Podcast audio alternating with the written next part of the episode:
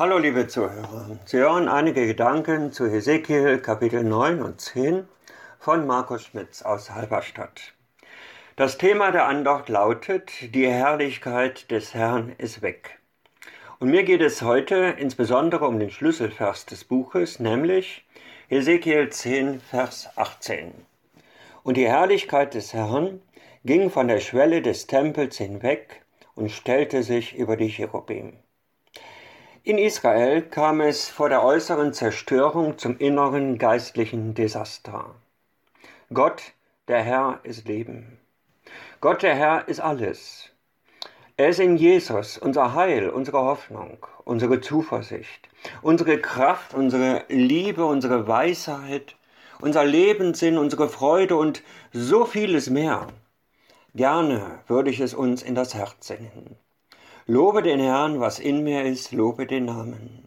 Lob ihn mit allen, die seine Verheißung bekamen. Er ist dein Licht, Seele, vergiss es ja nicht. Lob ihn in Ewigkeit. Amen. Israel trieb Götzendienst und das bis auf die Spitze. Ja, sogar bis in den Tempel hinein, was zur Folge hatte, dass die Herrlichkeit des Herrn die Gegenwart Gottes auszog. Was für ein Desaster. Zunächst war äußerlich nicht unbedingt etwas zu sehen, dann aber kam es zu einer völligen Zerstörung. Was hat das uns heute zu sagen? Wenn Gottes Geist bei der Bekehrung in den Geist eines Menschen einzieht, dann geschieht ein gewaltiges und wunderbares Wunder. Dann wird ein Mensch neu und er wird heil. Weshalb ja Jesus auch unser Heiland ist.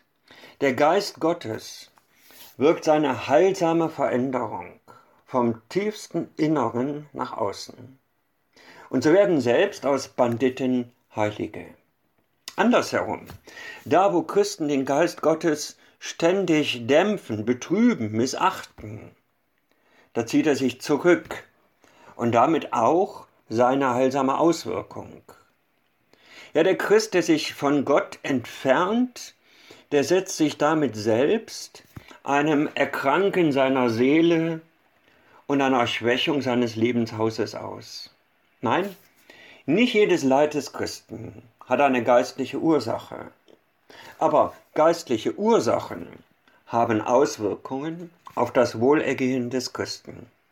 Einem inneren Verfall folgt irgendwann auch der äußere. Der geistliche Zustand eines Christen wird irgendwann auch äußerlich Früchte tragen, seien es gute oder schlechte. Gemeinde Gottes, Ortsgemeinden, sollen Tempel des Heiligen Geistes sein, Orte der Gegenwart Gottes, an dem diese auch für Christen und für suchende Menschen erfahrbar ist. Anders als beim einzelnen Christen indem sich der Geist Gottes zwar folgenschwer zurückziehen kann, aufgrund der Treue Gottes und der Versiegelung durch den Heiligen Geist aber nie ganz entfernt, sieht es mit einzelnen Gemeinden aus, von denen sich Gott sehr wohl entfernen kann. Wie uns die Sendschreiben in Offenbarung 2 und 3 sehr deutlich zeigen. Ohne über einzelne Gemeinden zu richten.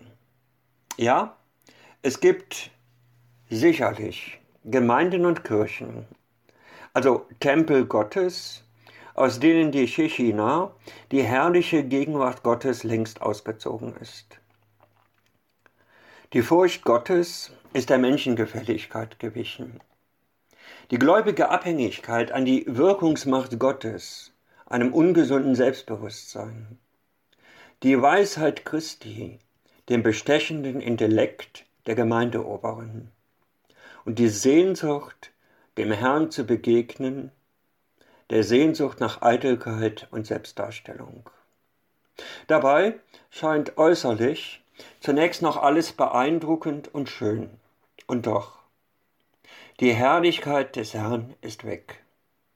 Und eine solche Gemeinde, die nur noch den äußeren Anstrich hat, wird ganz sicher keinen Bestand haben. Hier dürfen wir staunen und Gott einfach nur danken für seine große Langmut.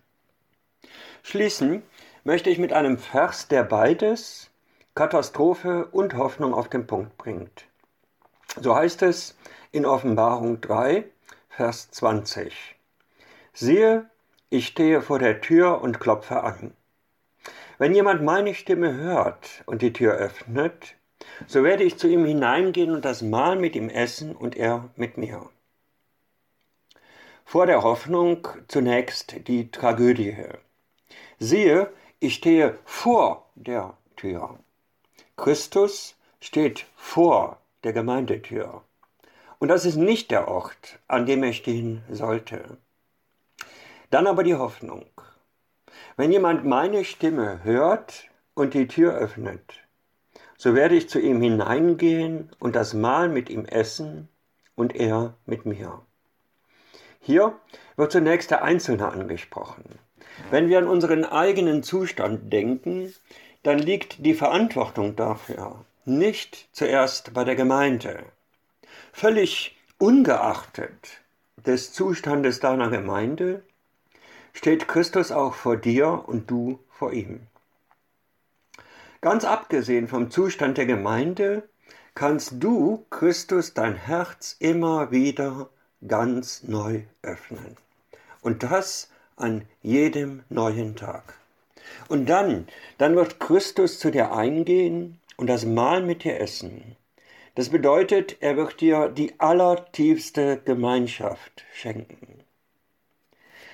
Der Geist Gottes dringt immer von innen nach außen, von klein zu groß. Er tut deiner Seele von innen heraus wohl, dringt bis in das äußere Leben und dann auch in die ganze Gemeinde hinein. Hoffnung für die Gemeinde beginnt immer beim Achthaben auf sich selbst. Ihnen einen gesegneten Tag in der lebendigen Gemeinschaft des Herrn, Ihr Markus Schmitz aus Halberstadt.